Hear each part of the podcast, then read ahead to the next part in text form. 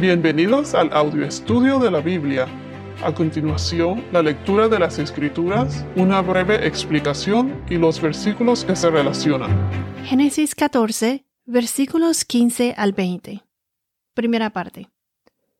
Por la noche, él con sus siervos organizó sus fuerzas contra ellos y los derrotó, y los persiguió hasta Oba, que está al norte de Damasco y recobró todos sus bienes, también a su sobrino Lot con sus posesiones y también a las mujeres y a las demás gente.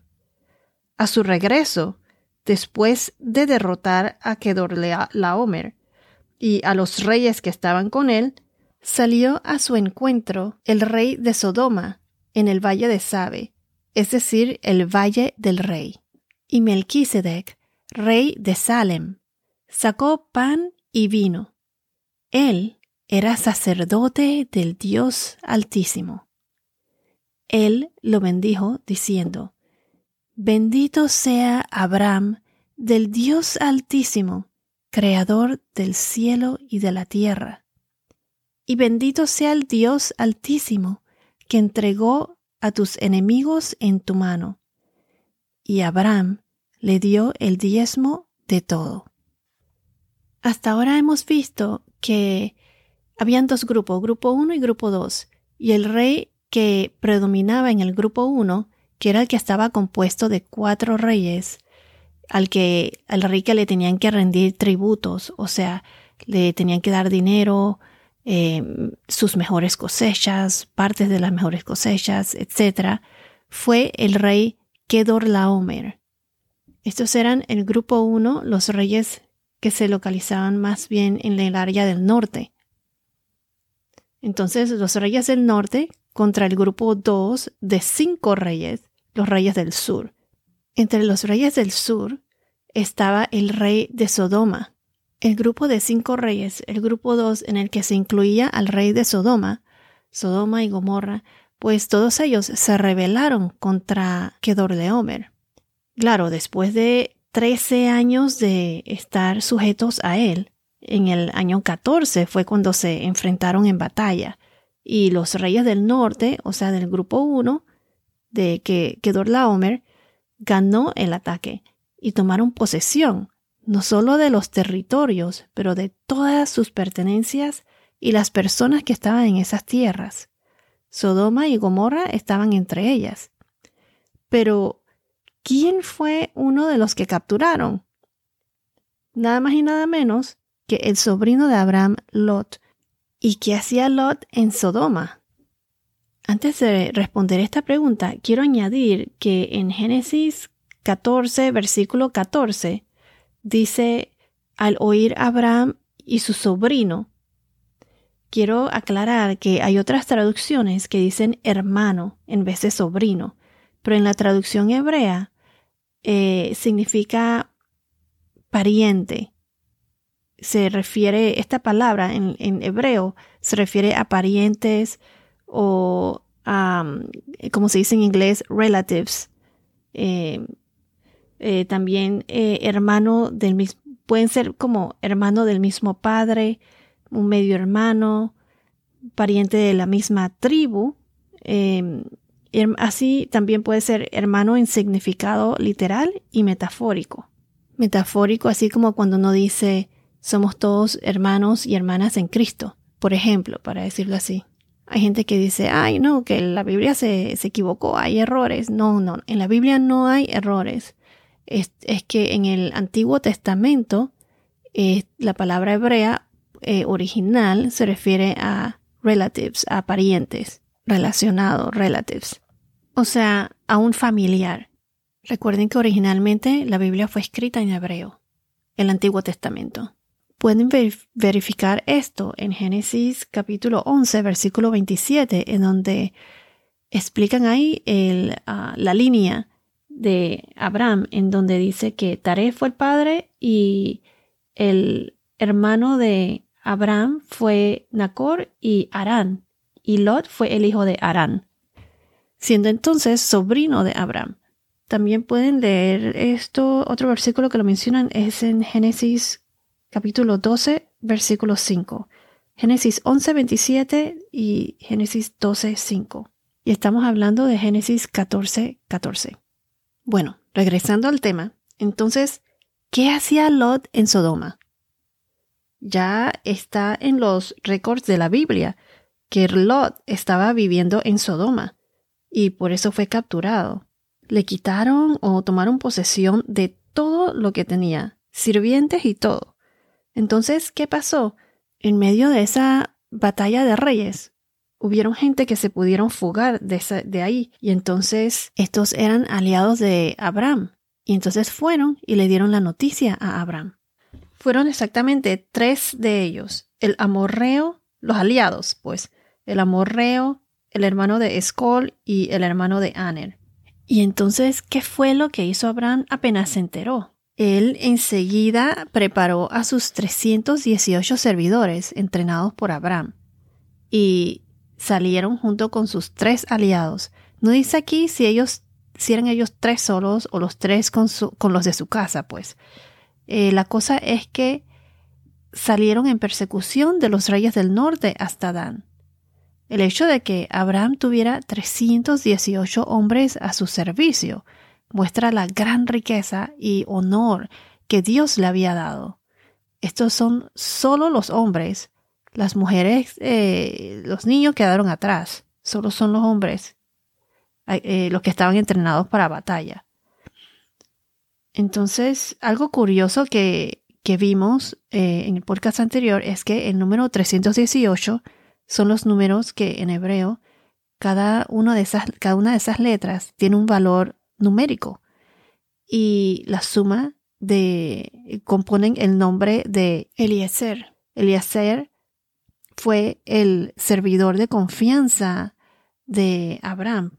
El nombre de Eliezer, el servidor de confianza de Abraham, él era el futuro heredero de su casa, o hubiera sido el futuro heredero de su casa si Abraham no hubiese tenido hijos.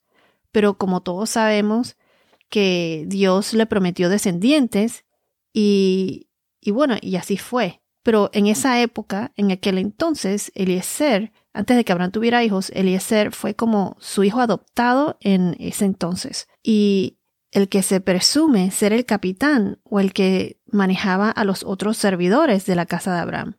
Se opina que muchos comparan esto al Nuevo Testamento. En el Nuevo Testamento, cuando dicen que el padre y su hijo, con la gente de la iglesia del hijo, cabalgan para rescatar a la oveja perdida. O sea, el padre y su hijo, o en este caso Abraham y Eliezer, que era como el hijo adoptado, como no tenía hijos, él era el futuro heredero de su casa. El padre y su hijo, con la gente de la iglesia del hijo, cabalgan para rescatar a la oveja perdida. La oveja perdida, en sentido figurado, sería Lot, el que fue capturado por estar viviendo ahí en Sodoma, ciudad bien pagana. Entonces algunos los comparan con el Nuevo Testamento, como si el Padre, que Dios nuestro Señor, y su Hijo, Jesús, Jesucristo, con la gente de, la iglesia del Hijo, que son los, los creyentes, los discípulos, la gente de fe, cabalgan para rescatar a la oveja perdida. Las ovejas perdidas que son los que no conocen o están alejados de Dios, no tienen fe, están perdidos. Qué curioso, ¿no? Vemos aquí como un paralelo del Antiguo Testamento con el Nuevo Testamento. Y asimismo, eh, pienso que es así como nosotros debemos salir al rescate, ayudando a nuestro prójimo, a anunciar y compartir el Evangelio de Dios a todos los que están perdidos o no conocen de Jesús. Nosotros podemos sembrar esa semilla para poder guiarlos, para que puedan tomar sus propias decisiones, si van a seguir a Dios o no, si van al cielo o van al infierno. Eso es decisión de cada uno de las personas. Porque Jesús vendrá de nuevo y solo los que se entregan a Él con fe, los que lo conocen, pero que también aplican sus enseñanzas y caminan en Cristo, serán los coherederos del nuevo reino de Dios y tendrán vida eterna. amar a Dios sobre todas las cosas y al prójimo como a ti mismo. Bueno, regresando al tema, en este capítulo de Génesis hay dos puntos importantes. Dios le da la victoria de este rescate a Abraham. Abraham confía en Dios y él va al rescate. Y el segundo punto importante es que se introduce a Melquisedec. Dios protegió a Abraham. ¿Y por qué digo esto? Lo digo porque todas estas invasiones ocurrieron fuera del territorio en donde estaba viviendo Abraham. Ni se acercaron a donde Abraham estaba.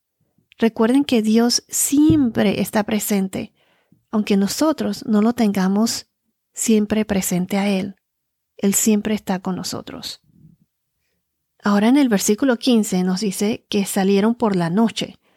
Se organizaron sus fuerzas contra ellos y los derrotó y los persiguió hasta el norte de Damasco, hasta Oba. Digo que Dios le da la victoria porque Dios estaba con ellos.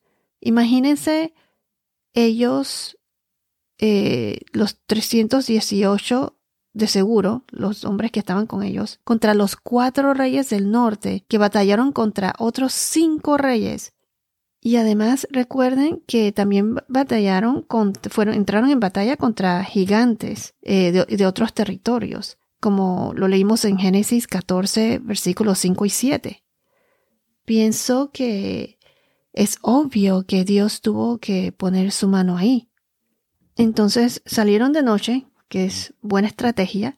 Y fue un ataque, me imagino que fue un ataque sorpresivo o inesperado, porque no creo que esos eh, cuatro reyes estaban esperando un ataque más.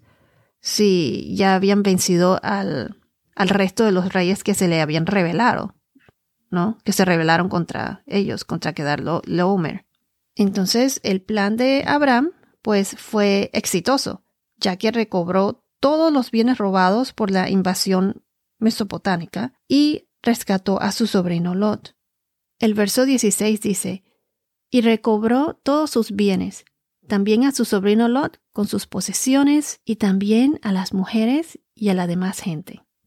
Recuerden que Dios en Génesis 12 bendijo a Abraham y entre esas bendiciones Dios dijo, bendeciré a los que te bendigan y al que te maldiga maldeciré en ti serán benditas todas las familias de la tierra.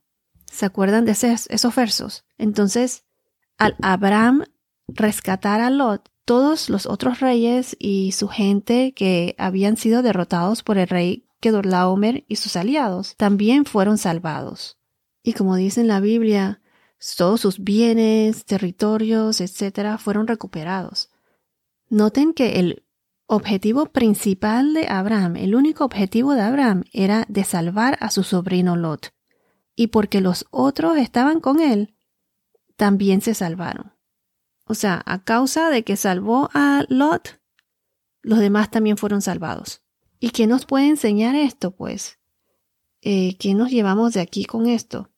Pues que, que si uno se junta, pienso que si uno se junta con gente de, de buenas costumbres, o sea, de un ambiente positivo, te juntas con otros creyentes, eh, gente honesta, gente de Dios, de, de buenas intenciones, trabajadora, o gente a la que uno pueda admirar, pues. Entonces, uno al estar en este ambiente alrededor de esta gente, está más, uno está más propenso, pues, a, a gozar de estas bendiciones. El amor de entre unos a los otros pues se replica. En cambio, si uno se junta con gente pecaminosa, de, de mucha maldad, de malas intenciones, pues, y está día a día con ellos, así como le pasó a Lot al irse a vivir en Sodoma, a lo largo eso no te favorece. Lot poco a poco se fue acercando hacia el territorio de Sodoma. ¿Y qué pasó? Terminó viviendo ahí, alrededor de todas esas malas influencias. Y más adelante veremos cómo esto influye en él. Como dije anteriormente, a lo largo esto no lo favorece a uno. Uno cae en sus costumbres. Lot, gracias a Abraham, fue rescatado y los otros por estar con Lot fueron rescatados también. Las bendiciones que nos da Dios nuestro Señor debemos compartirlas con los otros, como Abraham hizo. Él salió de su zona de confort para rescatar a Lot. Él renuncia a sus comodidades por el bien de los demás. Eso es un amor de sacrificio. Cuando uno deja de hacer esto, la iglesia o el pueblo comienza a morir, a decaer, a separarse. Abraham salió a rescatar a Lot. Él confió en el Señor, en su protección, y Dios le dio la victoria a Abraham. Ahora en el próximo podcast veremos qué pasó a su regreso. ¿Qué pasó con Abraham al regresar? Vamos a, a ver cómo se desenvuelve la historia cuando dos de los reyes que fueron rescatados junto con Lot se encontraron con Abraham. Esto se pone bien interesante. Bueno, esto es todo por ahora. Que tengas un día muy bendecido y hasta la próxima.